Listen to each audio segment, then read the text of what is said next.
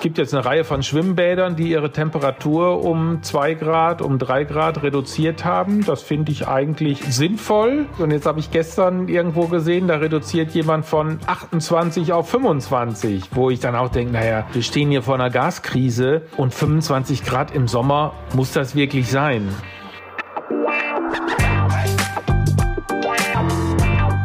Die Wirtschaftsreporter.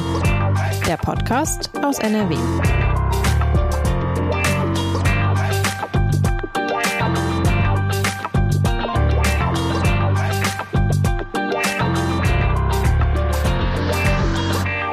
Und herzlich willkommen zu einer neuen Folge unseres Podcasts Die Wirtschaftsreporter. Mein Name ist Stefan Schulte. Ich leite die Wirtschaftsredaktion der Westdeutschen Allgemeinen Zeitung im Ruhrgebiet bekannt als DIVAZ. Mein heutiger Gast ist einer der meistgefragten Experten in diesen Wochen, wenn es um die Folgen der Energiekrise für die Verbraucher und für die Endkunden geht. Äh, bei mir ist Udo Sieverding, das ist der Energieexperte der Verbraucherzentrale Nordrhein-Westfalen. Herr Sieverding, äh, schön, dass Sie da sind. Herzlich willkommen. Hallo Herr Schulte, guten Tag. Ja, liebe HörerInnen, der Preisschock beim Gas hat viele bereits mit der aktuellen Nebenkostenabrechnung fürs vergangene Jahr erreicht. Er droht beim kommenden Jahr noch viel heftiger auszufallen. Dazu kommt der Preisschock an den Tankstellen, äh, dem Tankrabatt zum Trotz und natürlich auch im Supermarkt. Wir konzentrieren uns heute ganz auf das Thema Heizen.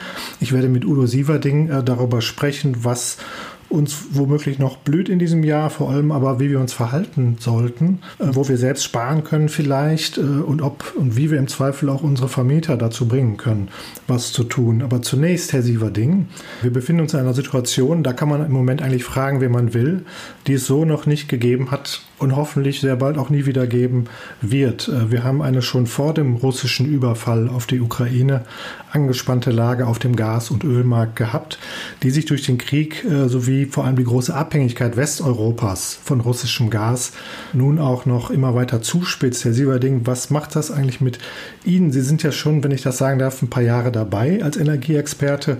Haben jemals so viele Journalisten und Verbraucher Sie um Rat gefragt? Ähm ja, das also es ist eine besondere Zeit, es ist eine sehr schwierige Zeit und da ist die Verbraucherzentrale stark gefragt. Wenn man alles zusammenzählt, dann ist es wohl so, dass wir also mit einem Höhepunkt Dezember, Januar und jetzt wieder seit in den letzten vier Wochen im Prinzip schon viele Nachfragen haben. Das ähm, hat es so, wenn ich muss kurz überlegen, aber nee, eigentlich hat es das so noch nicht gegeben. Ja, ich hätte es mir auch anders gewünscht. Der Anders ist ja nur wirklich nicht schön. Mhm, wir haben jetzt Ende Juni.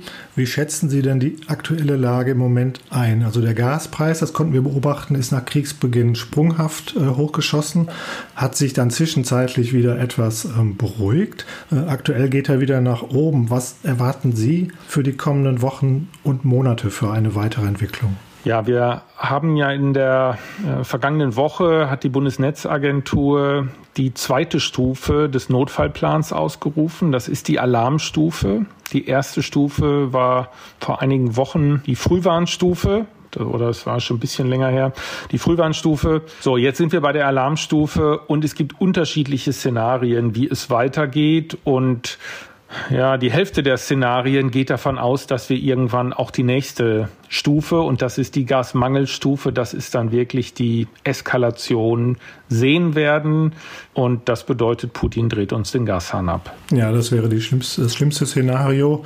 Ähm, Sie haben es angesprochen, Habeck hat diese Alarmstufe ausgerufen. Was mich interessieren würde, ähm, kann es nicht sein, dass das allein schon dieses Ausrufen der Alarmstufe auch als Signal der Politik an die Märkte an sich schon die Preise dann weiter nach oben treibt? Das ist auf jeden Fall was, was wir jetzt seit ein paar Tagen auch sehen. Das macht die Märkte nervös, das macht die Gasmärkte nervös. Man merkt aber auch, dass es zum Beispiel die Börse nervös macht. Ja, das ist dann natürlich die Situation, vor der wir stehen. Wir merken, also einerseits, ich finde es richtig, dass diese Alarmstufe ausgerufen wurde. Alle haben jetzt Sommersonne, Sonnenschein, Ferien, wenn sie den Flieger kriegen, im Kopf. Und wir reden hier über den nächsten Winter. Das ist natürlich weit weg. Trotzdem, also deswegen hat diese Alarmstufe auch eine psychologische Bedeutung. Das ist nicht ihr eigentlicher Sinn, ähm, sondern der Sinn ist, vor allen Dingen die Bundesnetzagentur in die Lage zu versetzen, weitere behördliche Maßnahmen vorzubereiten auf dem Weg ähm, zu dieser Gasmangelsituation, die möglicherweise eintreffen könnte. Das sind natürlich auch alles sehr schwierige Entscheidungen. Da gibt es Markteingriffe, da gibt es Abschaltungen, gibt es so eine Art Triage. Wer denn noch, wenn es wirklich zur Gasmangellage kommt, wer bevorteilt, wer bevorzugt wird, wer noch Gas ge überhaupt geliefert bekommt ähm, und wer nicht. Ähm, das muss natürlich auch alles auf demokratischem Boden rechtlich abgesichert sein, weil es hier wirklich auch drastische Konsequenzen haben kann. Äh, und das ist das Ziel auch dieses Drei-Stufen-Plans und das eigentliche Ziel auch dieser Alarmstufe, das vorzubereiten. Hm, ja, darauf kommen wir auch nochmal zurück. Was Habeck aber noch nicht getan hat, ist äh, eine Möglichkeit, die auch schon ab dieser Stufe vorgesehen ist, äh, zu aktivieren, nämlich die Preisweitergabe. Das heißt, dass die Versorger ihre höheren Beschaffungskosten sofort direkt an die Endkunden weitergeben könnten, dürften, egal wie deren Verträge aussehen, soweit ich das richtig sehe und ob sie vielleicht Preisgarantien haben. Herr Sieverding, was würde denn passieren, ähm, wenn diese Preisweitergabe, die so vorgesehen ist, dann doch aktiviert würde. Ja, das wäre schlimm. Wir hoffen, dass es nicht so weit kommt. Wir halten diese ähm, Option auch nicht für so richtig zulässig. Das muss man noch klären, ob die überhaupt ähm, rechtlich haltbar ist. Wir hätten uns das auch anders gewünscht, aber falls es denn tatsächlich doch dazu kommen sollte, würde das bedeuten, wie Sie es auch schon gesagt hatten, dass zum Beispiel ein Kunde, der sich vor einem Jahr mit einer Preis, mit einem Vertrag für 24 Monate mit einer Preisgarantie eingedeckt hat, zum Beispiel zu 6 Cent, was für damalige Verhältnisse normal war, oder 7 Cent und was heute ein grandioses Schnäppchen wäre, dass diese Kunden innerhalb einer Woche rausgekündigt werden könnte zu den alten Konditionen und dann zum Beispiel zu 20 Cent oder 25 Cent pro Kilowattstunde Gas beliefert werden. Das wäre dann, kann man sich ja ausrechnen, äh, für, je nachdem, wo man landet, für drei, vier, fünffachung. Ja, man fragt sich ja, warum äh, möchte Minister Habeck das überhaupt machen? Warum ist das vorgesehen? Ähm, also man äh, glaubt ja nicht, dass der Minister gern jetzt alle ähm, Endverbraucher quälen möchte. Er möchte zum einen natürlich die Versorger schützen, ähm, weil die sonst möglicherweise reihenweise pleite gehen könnten, wenn sie die Beschaffungskosten gar nicht mehr weitergeben. Und natürlich geht's, würde es auch darum gehen, die Mehrkosten, die ja kommen werden, einigermaßen gleich zu verteilen. Ansonsten müssten ja alle die, die keine Preisbindung haben, die kompletten gestiegenen Beschaffungskosten allein zahlen. Aber Ihnen leuchtet das auch nicht so als die richtige Lösung ein. Nein, das ist, es ist genau, es wird so argumentiert, wie Sie das beschrieben haben. Es ist natürlich ein Risiko da, also im Worst Case 900 Stadtwerke in Deutschland stehen vor der Insolvenz und der ganze Energiemarkt äh, bricht zusammen. Das ist natürlich auch existenziell für die Wirtschaft, äh, für die Bürgerinnen und Bürger. Da kann niemand ein Interesse daran haben, dass ähm, die äh, Stadtwerke oder auch große Unternehmen wie E.ON irgendwie vor die Wand fahren und ähm, vor dem Ruin stehen. Aber andererseits kann es auch nicht sein, dass hier die Lasten einseitig bei den privaten Haushalten, bei den Gastarifkunden abgeladen werden. Ähm, irgendwo in der Mitte liegt der Weg und da hätte die Politik natürlich auch selber noch mit ein Teil des Risikos übernehmen können. Ein Teil des Risikos finde ich auch, hätten auch die Versorger tragen können. Das ist auch was, wo wir weiter für werben würden, hier eine faire Lastenteilung ähm, zu machen, weil in dieser Konsequenz, mal abgesehen davon, dass diese Regelung natürlich auch so ein Restrisiko von Willkür beinhaltet, äh, wenn das innerhalb von kürzester Zeit ähm, weitergegeben werden kann. Da sind zwar auch Auflagen drin, man muss der Bundesnetzagentur das mitteilen, die kann auch nachher in die Bücher gucken. Da gibt es Transparenzvorgaben, aber wie das eine Behörde bei äh, 1000 Unternehmen oder bei 900 Unternehmen kontrollieren soll, ähm, da wird es sicherlich auch Mitnahmeeffekte geben können oder nicht ganz auszuschließen sein. Mhm. Ich finde ja spannend hier an dem Punkt, dass die Stadtwerke, die da geschützt werden sollen, das gar nicht wollen.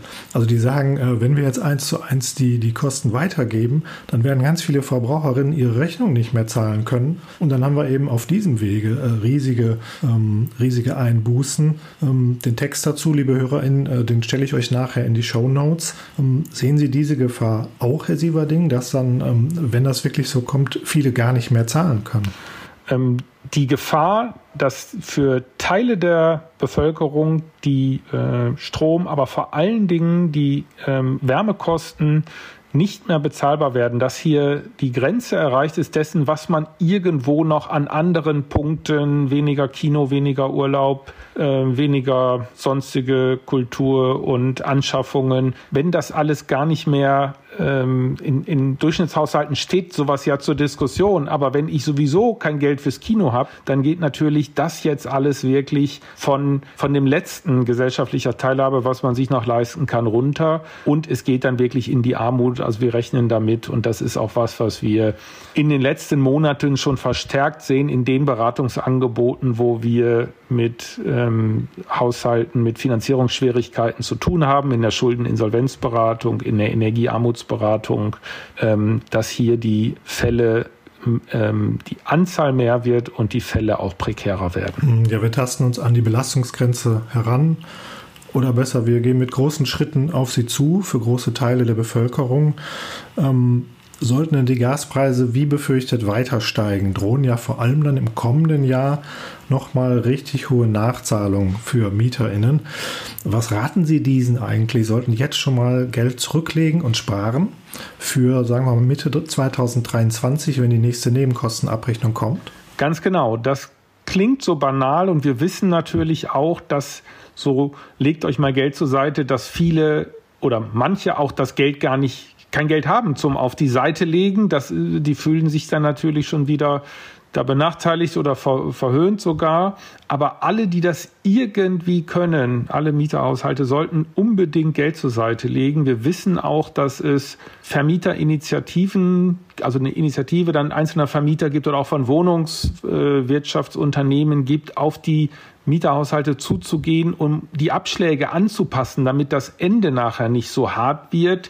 Wer das, das kann man natürlich auch machen. Wer das selber für sich seine Finanzen da im Griff hat ähm, und das Geld sich zur Seite legen kann, warum sollte man dem Unternehmen dann Kredit geben? Aber bei vielen Unternehmen sind die Preiserhöhungen ja auch schon angekommen und dann ist jetzt wirklich nur noch die Frage, wann geben die es an die Mieter weiter? Machen sie das am Ende des Jahres mit der Nebenkostenabrechnung, wie das die letzten zehn Jahre funktioniert hat? Oder ist in dieser Situation, und das fände ich schon sinnvoll, dann auch zu sagen, lasst uns unterjährig die, ähm, die Abschläge anpassen, damit das nachher nicht so fürchterlich wird. Ja, muss man das eigentlich äh, freiwillig tun oder kann mich der Vermieter auch dazu zwingen, die Abschläge zu erhöhen? Ich meine, es ist ja so, also so ein, einfach das Geld zu sparen, das erfordert ja eine gewisse Selbstdisziplin, die viele nicht haben. Ich übrigens auch nicht. Das heißt, es wäre ja wahrscheinlich das Klügste, vorab schon mal jetzt die Abschläge zu erhöhen. Aber muss ich da auf den Vermieter zugehen? Ähm, freiwillig kann man das natürlich machen. Ähm, der Vermieter kann auch da in die Initiative gehen und das freiwillig anbieten. Wenn er noch selber noch keine Preiserhöhung bekommen hat, aber glaubt, irgendwann in den nächsten Monaten wird das schon teurer werden, dann kann man sich natürlich fragen, warum sollte ich das dann schon machen? Der soll erstmal die Preiserhöhung vorlegen, die er schon bekommen hat. Und das ist eigentlich auch ein guter Zeitpunkt. Und es ist aber genau, wie Sie auch gesagt haben, das große, der große Haken eben an der Sache oder diese, diese Täuschung so ein bisschen, äh, wo man sich äh, getäuscht fühlen kann, wenn eben der Vermieter jetzt schon die Preiserhöhung bekommt, aber die nicht jetzt weitergibt, sondern dann erst im April 2023 mit der Nebenkostenabrechnung und vielleicht auch vorher gar nichts sagt. Äh, der geht ja nicht auf die Mieter zu und sagt, ich habe jetzt die Wasserrechnung bekommen, ich habe jetzt die äh, Stromrechnung für den Flur gekriegt und ach, und ich habe jetzt die Heizkostenrechnung bekommen. Normalerweise sagt man das ja unterjährig nicht. In diesem Fall würde ich da empfehlen, eine Ausnahme zu machen und wirklich, so banal das klingt, sollten sich Vermieter und Mieter, Mieterinnen unterhalten, ins Benehmen setzen, eine Lösung suchen, um hier nicht in die Falle zu laufen.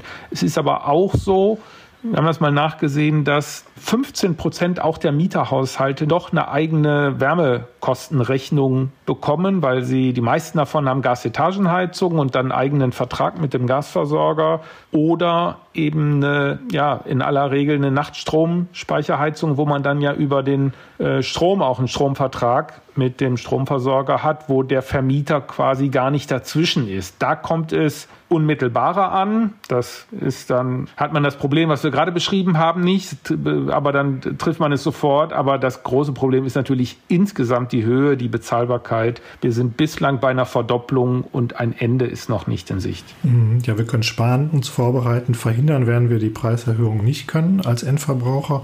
Deswegen würde ich jetzt gerne mal dazu kommen, was wir denn tun können. Denn verbunden mit dieser Alarmstufe ist ja auch der dringende Appell, den gibt es aber auch schon länger von der Bundesregierung an alle alle Verbraucher, also an Industrie, aber eben auch an die Privathaushalte, wo es irgend geht, Gas zu sparen. Herr Sieverding, was können wir denn äh, tun? Fangen wir mal mit den einfachen Verbrauchern an. Also viel mehr als kalt duschen kann ich doch im Sommer nicht, um Gas zu sparen, oder? Ähm, das ist schon, ja, das mit dem Duschen ist natürlich eine sehr äh, emotionale und aufreibende Diskussion. Ähm, da gehen dann viele gleich hoch. Ja, da hört der Spaß schon auf, ne? Sagen wir es mal so, Warmwasser hat schon einen großen Einfluss auf den Gasverbrauch, ähm, wie, wie ich warmes Wasser erzeuge, mit welchen Verlusten es erzeugt wird. Es geht jetzt nicht nur darum, ob ich äh, zwei oder drei Minuten dusche und mit welcher Temperatur, sondern es geht auch darum, dass dieser ganze Kreislauf dann natürlich gerade dann im Sommer, wenn die Heizung auf Sommerbetrieb ist, bestenfalls und wirklich nur noch zur Warmwassererzeugung genutzt wird, ähm, wenn dann die Rohre nicht gedämmt sind, wenn das System nicht vernünftig optimiert eingestellt ist, wenn die Vorlauftemperaturen zu hoch sind, dann habe ich da natürlich auch immer noch ähm, Verluste, die nicht sein müssen ohne Komforteinbuße, also wo man auch mit äh, einer Heizungsoptimierung viel erreichen kann. Aber klar, gerade im Sommer ähm, ist natürlich die, fällt es vielleicht auch mal leichter, gerade wenn es heiß ist, irgendwie mal die Temperatur runterzudrehen, vielleicht auch ein bisschen kürzer zu duschen. Aber vermutlich duscht man dafür bei Hitze auch wieder häufiger, ist also auch irgendwie nicht so richtig was gewonnen. Aber man muss halt unterscheiden bei diesen Maßnahmen zwischen, ja, ich nenne mal Lebensstil, Verhaltensänderungen, Routinen, Wechsel, ähm, wirkliches Sparen oder Effizienzmaßnahmen, also wo man mit geringen oder so mittelinvestiven Maßnahmen äh, mal schön formuliert sein Verhalten gar nicht ändern muss und trotzdem was spart, weil man die Heizungsanlage optimiert hat, weil man intelligentere Thermostate einge, eingesetzt hat oder die alten versotteten rausgetauscht äh, hat, ähm, weil man hydraulischen Abgleich gemacht hat im Heizungssystem. Ähm, so, das sind Maßnahmen, mit denen man schon auch ordentlich was rausholen kann. Ja. Ja, da sind wir schon dabei, was dann der Hausbesitzer machen kann und vielleicht sollte. Ähm, als Mieter habe ich da erstmal nicht den Zugriff. Ähm genau. Das heißt, wir haben einmal die Unterscheidung Verhaltensänderungen, Lebensstile, gering investive Maßnahmen. Manchmal sind es auch Verhaltensänderungen, die nicht so richtig an, an Lebensstile rangehen oder so. Als, als, als Beispiel, wenn das Sofa vom Heizkörper steht und da noch ein dicker Vorhang davor ist, äh, dann kostet das unnötig Heizenergie. Dann geht da einfach was verloren, was dann nicht im Raum zirkulieren kann. So, wenn man da also, ist ja keine große äh, Einschränkung dann, wenn man sowas weiß, dann zu ändern. Und da gibt's noch ein paar mehr. Aber es geht natürlich bei Rollladenkästen dämmen oder Heizkörpernischen dämmen, dann ist schon wieder der Vermieter oder der Eigentümer gefragt. Ähm, dann, dann sind den Mietern äh, schon wieder die Hände gebunden. Aber das sind ja auch noch Maßnahmen so gering investiv, die man im Prinzip sogar in Eigenleistungen machen kann, wenn man ein bisschen geschickt ist. Und dann gibt es eben wirklich die größeren Maßnahmen oder die technisch anspruchsvolleren Maßnahmen, wo ich dann wirklich einen Installateur brauche. Da würde ich gleich gern zu kommen. Einmal noch zu dem, was man selber machen kann. Also jetzt im Sommer sind die Heizungen aus in der Regel, aber der nächste Herbst kommt. Und wenn ich das richtig verstanden habe, droht die Mangellage dann auch frühestens so Februar, so Richtung, Richtung äh, Anfang 2023. Das heißt, es wird ja auch darauf ankommen, dass wir dann ab Herbst, ab der Heizperiode ähm, sparen. Was halten Sie denn davon? Gibt ja schon diverse Vorschläge, vielleicht auch gesetzlich vorzuschreiben, ähm, dann die Heizung ein bisschen runterzustellen. Das ist gar nicht so leicht. Ähm, es geht aber zum Beispiel darum, dass der Vermieter die, die zu garantierende Mindesttemperatur im Moment gar nicht unter 20 Grad senken dürfte. Fänden Sie das ein probates Mittel, dass man zumindest die Möglichkeit schafft und sagt, das senken wir jetzt von 20 auf 18 Grad? Ja, das ist eine heikle Frage. Die Diskussion läuft und ich bin da, gebe ich ganz ehrlich zu, hin und her gerissen, äh, weil natürlich sofort, und das war auch die Reaktion einiger Mieter und auch Sozialverbände, die dann natürlich sofort vulnerable Gruppen, verletzliche Verbrauchergruppen ältere Leute, Kranke, äh, junge Familien mit kleinen Kindern vor Augen haben, die, die dann kurz vorm Frieren stehen. So, das ist natürlich eine wäre dann eine dramatische Situation. Andererseits gibt es natürlich auch viele Haushalte, die eben nicht zu diesen Verletzlichen gehören. Und man muss gucken, wo dann wirklich die Schmerzgrenze ist. Wir haben nach unten die Gefahr, da lauert der Schimmel, wenn wir zu äh, wenig heizen und zu schlecht lüften. Das wird so bei 16 Grad kritisch ähm, und dann je nach Lüftungssituation plus minus. Aber jetzt, sagen wir, von 20 auf 19 zu gehen, dann haben wir noch kein Schimmelproblem. Und das kann man vielleicht wirklich noch, auch wenn das ebenfalls sehr emotional diskutiert wird, mit dem berühmten Pullover für viele erreichen. Und dass die Wohnungswirtschaft hier grundsätzlich darüber nachdenkt, das finde ich erstmal in der jetzigen Situation, wo wir wirklich nicht wissen, wenn Putin uns den Gasan abdreht, wie wir über den Winter kommen, wie wir die, die Haushalte warm einigermaßen warm halten, aber eben auch, wie die Industrie weiter versorgt werden kann.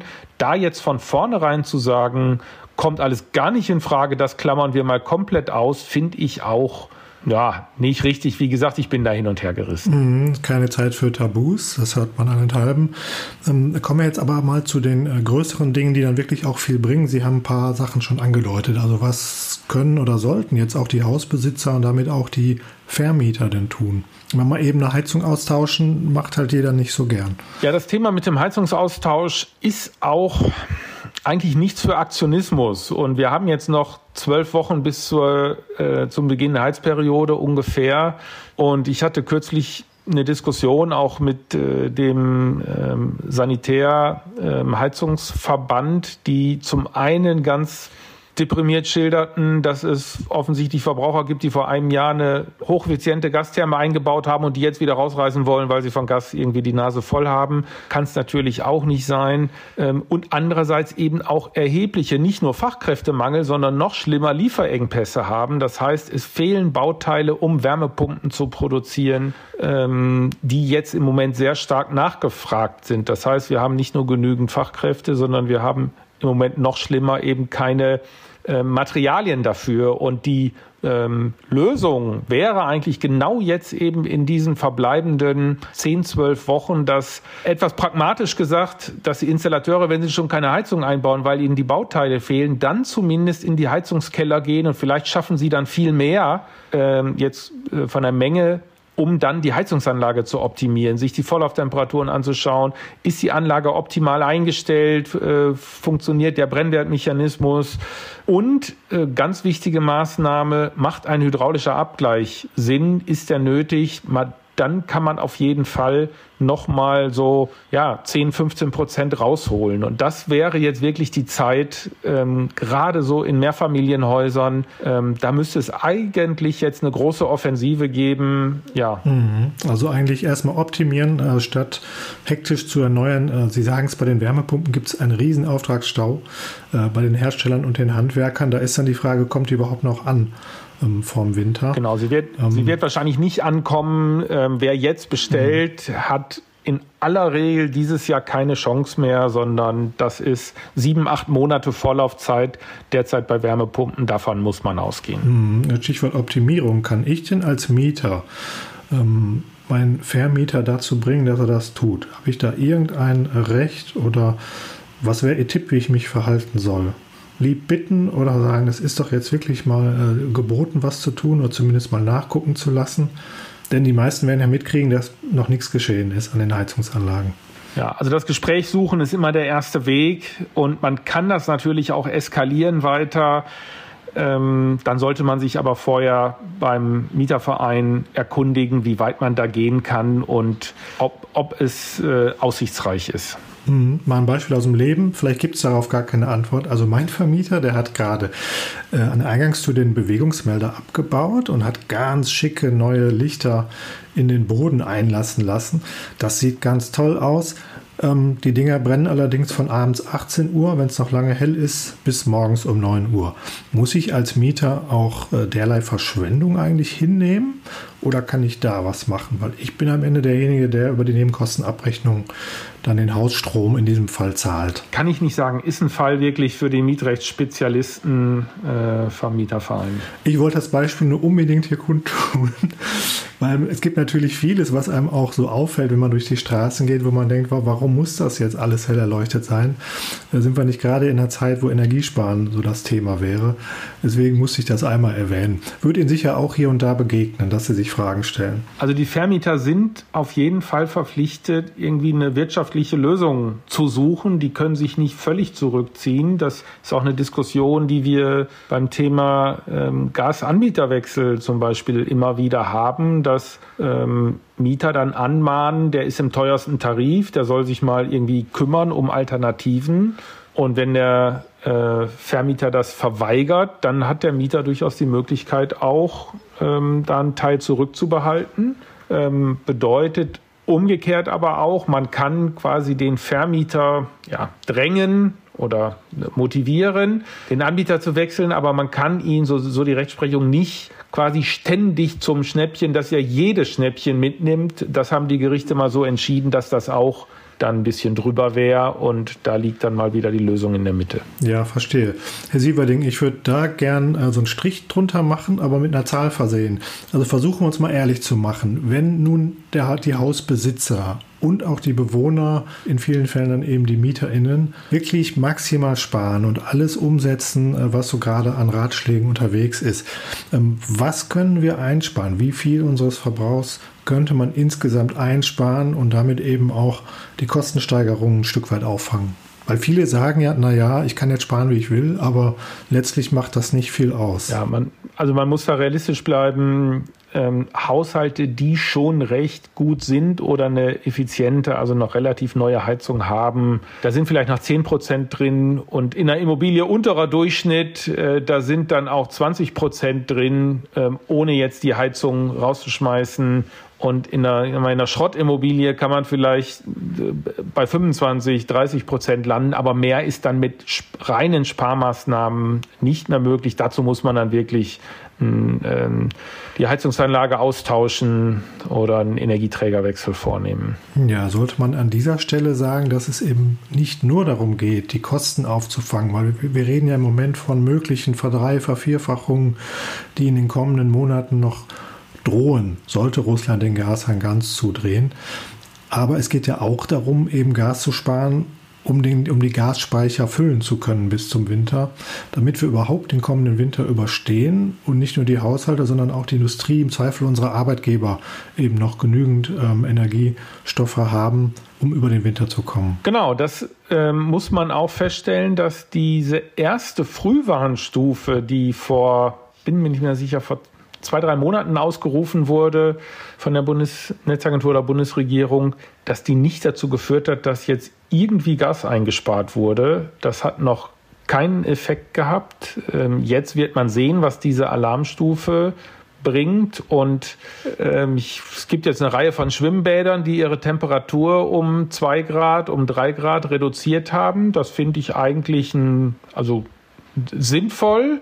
Und jetzt gibt es die einen, die reduzieren dann von 24 auf 22 und jetzt habe ich gestern irgendwo gesehen, da reduziert jemand von 28 auf 25, wo ich dann auch denke, naja, wir stehen hier vor einer Gaskrise und 25 Grad im Sommer muss das wirklich sein. Aber das ist natürlich, und das kann man ja, diese Diskussion kann man natürlich beliebig ausweiten, was in Deutschland auch noch, auch von Industrie an, sagen wir, Produkten produziert werden mit einem hohen Gaseinsatz die man nicht zwingend jetzt braucht, um über den nächsten Winter zu kommen. So, aber das ist alles noch ähm, ja, die Diskussionen starten jetzt gerade und äh, so richtig hart geht da noch niemand rein. Mhm. Herr Sieverding, wir kommen schon zur letzten Frage. Ich würde gerne noch mal das Thema aufgreifen. Sie hatten es zwischendurch schon angesprochen und angedeutet, was im Worst Case dann passiert, wenn nämlich die dritte, diese Notfallstufe ausgerufen würde. Das ist ja im Moment so. Minister Habeck versucht gerade, äh, Deutschland auf den schlimmsten Fall vorzubereiten, der einträte, wenn Russland seine Lieferungen, die schon stark gedrosselt verdunstet sind, äh, dann ganz stoppen würde und wir im kommenden Winter wirklich zu wenig Gas für alle haben. Also zu wenig Gas für Haushalte und Industrie äh, zusammen. Und auch Kraftwerke. Wir werden auch noch Gaskraftwerke haben, die sollen runterfahren, aber das wird auch nicht auf Null gehen können. Ähm, es ist ja so, dass die Haushalte geschützt sind, damit die Wohnungen warm bleiben. Aber das mehren sich natürlich die Stimmen aus der Wirtschaft, gerade aus der Industrie, die sagen, naja, diesen Schutz der Haushalte, das verstehen wir, aber der muss zumindest aufgeweicht werden, damit letztlich nicht die Leute zu Hause äh, im Warmen sitzen, aber keinen Job mehr haben. Wie sehen Sie das? Wie, wie müsste man das, wenn es wirklich zu einer Mangellage kommt, verteilen? Ja, also ich finde diese Diskussion richtig, die müssten wir führen. Sie wird teilweise etwas unterkomplex geführt.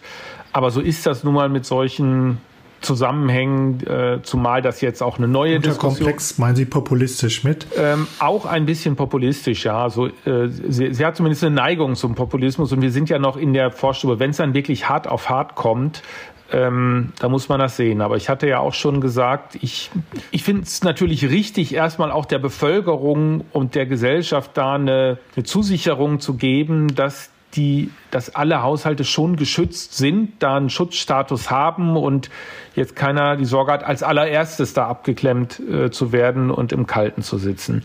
Andererseits, so wie Sie es auch gesagt haben, dass wir jetzt diejenigen, die sich leisten können oder diejenigen, die da in den letzten Jahren zu wenig gemacht haben oder sich schlecht vorbereitet haben, ich sag mal bei 24 Grad im T-Shirt irgendwie Weihnachten feiern, während äh, andere Leute ihren Arbeitsplatz verloren haben, weil das Gas zu Ende war. Und dass das dann so hingenommen wird, kann ich mir auch nicht vorstellen. Das macht ja auch was mit Gesellschaft. Und deswegen, es ist eine Gemeinschaftsaufgabe, so hat Habeck das ja formuliert. Ich finde das ganz treffend dafür.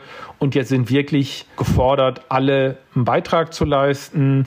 Es gibt auch die Diskussion, ob man, ob es noch kluge Anreizsysteme gibt. So Energiesparbonus ist in der Diskussion. Dass, wenn es denn wirklich funktionieren würde und nicht nur Mitnahmeeffekte sind und dann auch bezahlbar bleibt, da stehen fünf Milliarden im Raum, dann kann das, wenn es wirklich spart, dann kann das eine Maßnahme sein. Aber es ist auch ein neues Instrument und ich habe ein bisschen Zweifel, ob der Bürokratieaufwand und die Mitnahmeeffekte da nicht überwiegen und man dann noch wieder einen neuen Mechanismus aufbaut, der am Ende nicht zum äh, gewünschten Ziel führt. So, das wissen wir nicht. Im Moment liegen viele Optionen auf dem Tisch. Und ja, jetzt haben wir seit einigen Tagen die Alarmstufe und müssen erst mal gucken, äh, wie wir damit durch die nächsten Wochen kommen. Ja, Herr Sieberding, ich denke, bin ziemlich sicher, dass Sie in den kommenden Monaten ein gefragter Energieexperte bleiben werden und sehr viel zu tun haben werden. Ähm, vielen Dank für dieses Gespräch. Udo Sieverding, Energieexperte der Verbraucherzentrale in Nordrhein-Westfalen. Herzlichen Dank. Ja, sehr gerne. Vielen Dank auch allen HörerInnen. Wenn es euch gefallen hat, ähm, wie immer der Hinweis, empfehlt unseren Podcast gerne weiter im Freundes- oder Familienkreis oder auch im Kolleginnenkreis. Wir freuen uns auch über Feedback von euch, egal ob über Apple, Podcast, Spotify oder auf unserer Homepage watz.de. Wir haben zu den meisten Fragen, die ich heute gestellt habe, auch schon eine Menge an Texten in der Watz veröffentlicht. Ähm, dazu stelle ich euch äh, noch einige Links in die Show Notes, damit ihr das äh, nachlesen könnt, wenn ihr möchtet. Also dann, empfehlt uns bitte weiter und hört beim nächsten Mal wieder rein. Tschüss! Podcast der Walz.